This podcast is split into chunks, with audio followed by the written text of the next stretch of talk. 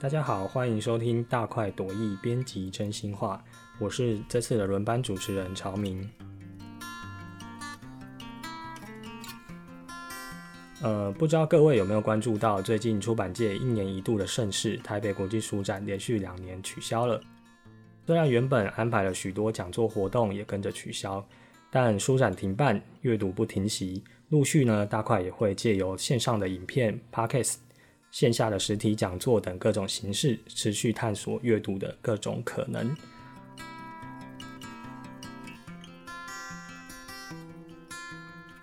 好，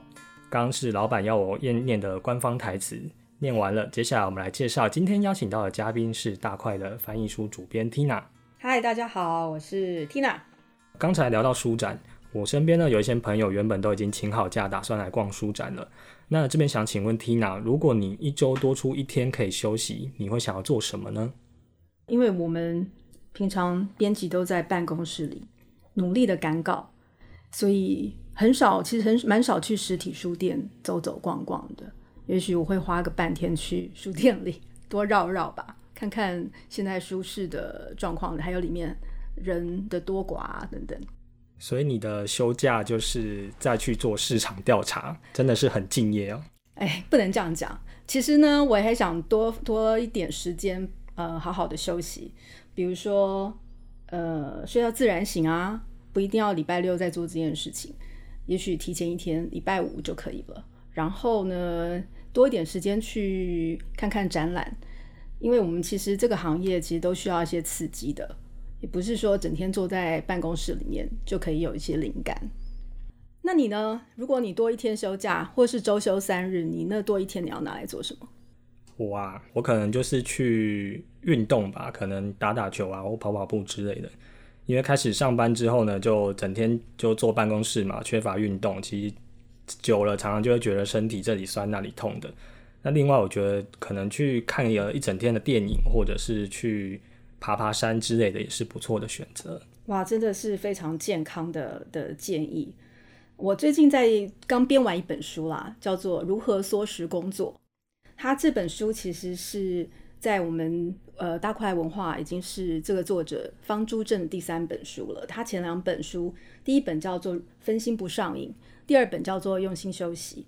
那这本书呢，其实谈的就是他走访了全球非常多的企业，包括一些创新企业、传产，还有餐厅等等各行各业，呃，去采访了许多的呃企业主、各层级的主管，还有员工等等。他想要探讨的是，有没有可能我们少工作一天？以目前呢做五休二，就是周休二日的这个形态，有没有可能变成做四休三？也就是说延长呃我们现在周休二日变成周休三日的可能性，甚至是也许是嗯我们现在一天的工作呃工作时数是八小时，有没有可能变成六小时，甚至是五小时呢？这个想法，他为什么会有这样想要写这本书的想法？其实是。呃，延续他前一本书《用心休息》的概念而来的。用心休息探讨的其实是呃休息跟人类还有工作之间的关系。那从工业时代以来，人类就是呃开始发展出工作八小时的这概念。延续这样子的概念呢，休息对人类的工作还有生活到底有多重要？其实工作八小时是不是一个绝对不能更改的状态？还是说，我们借由用心的休息，然后重新规划我们的工作日，重新设计，有没有办法达到一个更有效率，甚至缩缩短我们的工作的的时间？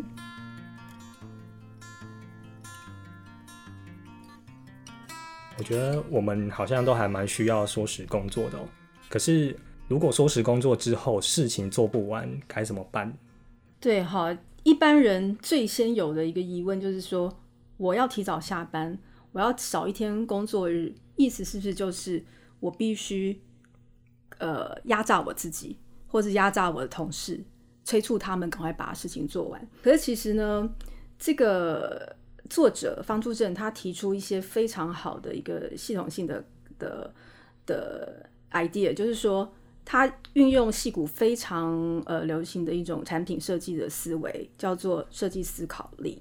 然后从架构问题、激发灵感、创意动脑、打造原型，然后再不断测试、再分享出去，这样才能形成一个就是呃改造工作日或甚至这些形态的可能性，进而形成一种全新的典范。那他书中有没有提到一些呃成功的例子，是企业成功运用这个缩时工作的模型，然后让他们的工时缩短，可是工作效率加倍，而且他们的业绩也更加提升呢？不同的产业，他们实验的方式有非常多，有一些像北欧有一家某一家呃软体公司呢，它就是他们有一个非常独特的切分切割自己工作时呃。时间或分类的方式，比如说，他们早上开完一个小会之后，就有个红色时段。那红色时段是干什么？就是就是全心冲刺他今天一定要完成事情。然后接下来有一个琥珀时段，琥珀时段就是开始做一些杂事，比较琐碎的事情，可能不需要那么的专注。那接下来就是有一个绿色时段，绿色时段就是一个休息、喝咖啡，然后聊天的时段。然后下午过了中午之后，下午又重来一次这样的一个模式，因为有这样子清楚的一个一个共识，所以他们的工作的效率就提升非常非常多，也因此他们能够缩短一天的工作日。嗯，另外还有作者有提到他去呃 Toyota 哥德堡的那个维修中心，他们的做法就很不一样，因为它是一个维修公司，它有轮班制，那他们本来就从一个呃本来是一个八小时。单位单班制，他们为了要改呃，就是呃减少一天的工作日，所以变成六小时的双班制，就一天。那他们因此能够缩短就是工作日，比如说变成从八小时变成六小时，而且他们可以延长他们的营业时间，就本来只有八小时的营业时间，就是可能早上八点到下午呃四点之类的。那他现在可以多延长两小时的营业时间，那这样对于他们的顾客还有他们的的服务品质来说，其实就是提升很多。那还有很多其他作者真的访问了非常多很多样不同的产业，例如长照中心的护理师，他们怎么样奖励他们减少工时，就是减少工时，可是给他们比如说更多的薪水。然后还有比如说餐厅，他们像北欧有一些很知名的米其林餐厅，他们本来是工作也是开五天，可是后来他们在重新开张的时候，老板因为觉深深觉得他们就是一个非常 就是非常需要休息的工作，因为他们一整天下来在在厨房里面，其实是一个很紧张的，就就在备菜接单的一个状态。那其实到后来，他们就觉得自己其实没有什么心情，没有什么一天下来没有什么机会去研发新菜色。他们多了这样子多多休一天，虽然少接了一些客人，可是他们可以提高他们的出菜的品质，然后也提高他们的各种菜色设计的的丰富程度，然后更能够提升他们的。整个整体的工作状况，那大家也更健康。那多花多出来这时间，他们除了研发菜色，也可以拿去，比如说像你刚才讲的，他们可以去运动、锻炼身体等等。其实对整个产业的发展是非常有益的。我觉得这样整个听起来，我觉得很有趣的是，一般我们都认为像缩时工作啊、设计思考这样子创新的管理思维也好，或是工作思维也好，可能比较常见在戏骨或者是一些新创团队。这种科技产业里面，可是刚刚听 Tina 这样讲，其实有蛮多是应用在像餐厅、呃厂造中心这种可能我们认为是船厂或是高劳动密集的产业里面。可是，呃，书里面讲了这么多成功的例子，它会有失败的例子吗？其实也是有。其实作者他的用他采访这些公司的用意，并不是在于就宣传这个制度是。适用于全世界、全球，然后所有的产业。那每个产业的确是要根据自己的状况去调整，所以它这也就是为什么设计思考力在这本书里面，或在呃实验这样子一个全新的制度中是这么的重要。那其实我们刚才提到设计思考力，呃，有打造原型的部分，也有不断测试的部分。你在测试的时候，如果发生发生问题，那你就是要回头修正，然后重新打造另外一个一个一个原型。那这些阶段并不是呃一去不回的，就是说你其实是要往往返各自，就是重新不断的校正跟修修订。那你刚才提到的负面的，也有一些产业的确是会遇到一些问题，比如说，嗯，蛮多行业会有的弹性工时。那弹性工时跟缩时工作，其实这两者其实不太一样。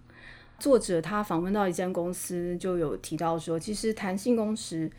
其实有一种有一个名词叫弹性污名哈。什么叫弹性污名呢？就是说。呃，一个公司里面，如果有些人是弹性工时，有些人是固定上班，那其实弹性工时的员工其实是有一个潜在的一个容易产生罪恶感的地方，就是嗯，可能因为我比别人弹性，所以我要更发奋努力的工作，或者是要达到更百分之百完美的的工作表现，才能得到别人的认同，这样对，免得别人在背后说说你的闲话，那或者是说老板有一些呃意见。所以缩短工时有一个好处，就是说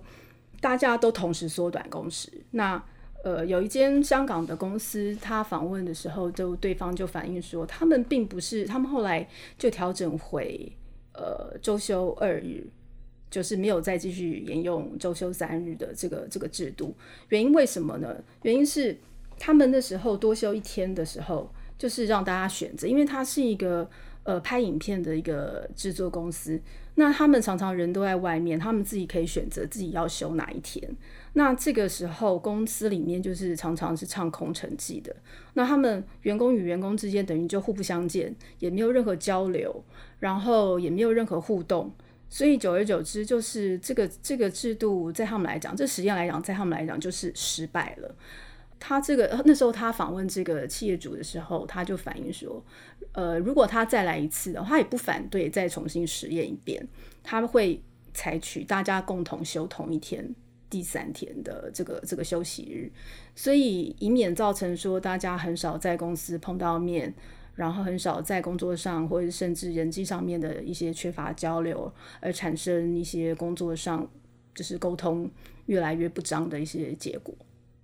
那其实我们身在这个出版产业，它也是一个高劳力，然后又高工时的一个环境。那作为这本书的编辑，你自己有实验里面的一些做法吗？其实我个人来说呢，我一直是相信，呃，就是不是压榨我自己，可是我希望在一个呃比较一个明确的时段之内，尽早把该做完的事情做完。其实我我相信就是看工作内容啦，有些事有些东西我也会像方柱正他之前在用心休息里面提到的，他有他要讲一个很好玩的概念，就是说有些有些需要灵感的呃工作，例如写作，那有些作家他是会特别，比如说他今天只只写三小时或两小时，然后他刻意不要完成最后的一个 part，然后第二天他再继续。它就会有一个延续性，可是有些工作呢，你会觉得说，其实赶快做完，在一个一个固定的时间内做完，其实是非常，呃，对于自己能够准时下班是非常有有用的。那如果可以利用六小时完成我的每天的工作，那我可以提早下班，何乐而不为呢？我可以去呃悠闲的喝杯咖啡，或者是说跟朋友见见面等等。那其实我相信。不管是什么样的工作，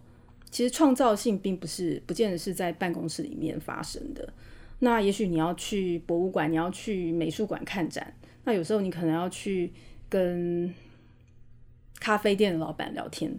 或者是偷偷观察陌生人，甚至偷听他们的对话，那你才会有一些呃全新的刺激。所以用心休息跟怎么样提早离开办公室，或者换一个工作场所。其实都有助于激发你的灵感跟创意。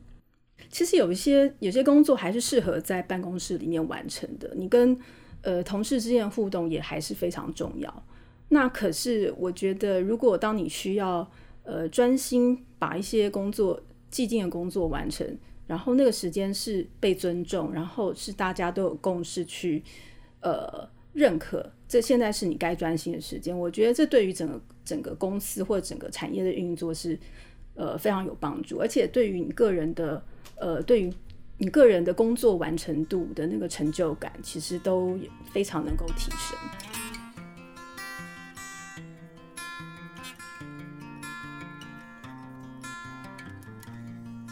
我觉得今天 Tina 带来就是非常丰富的关于如何缩时工作，还有他如何去执行。那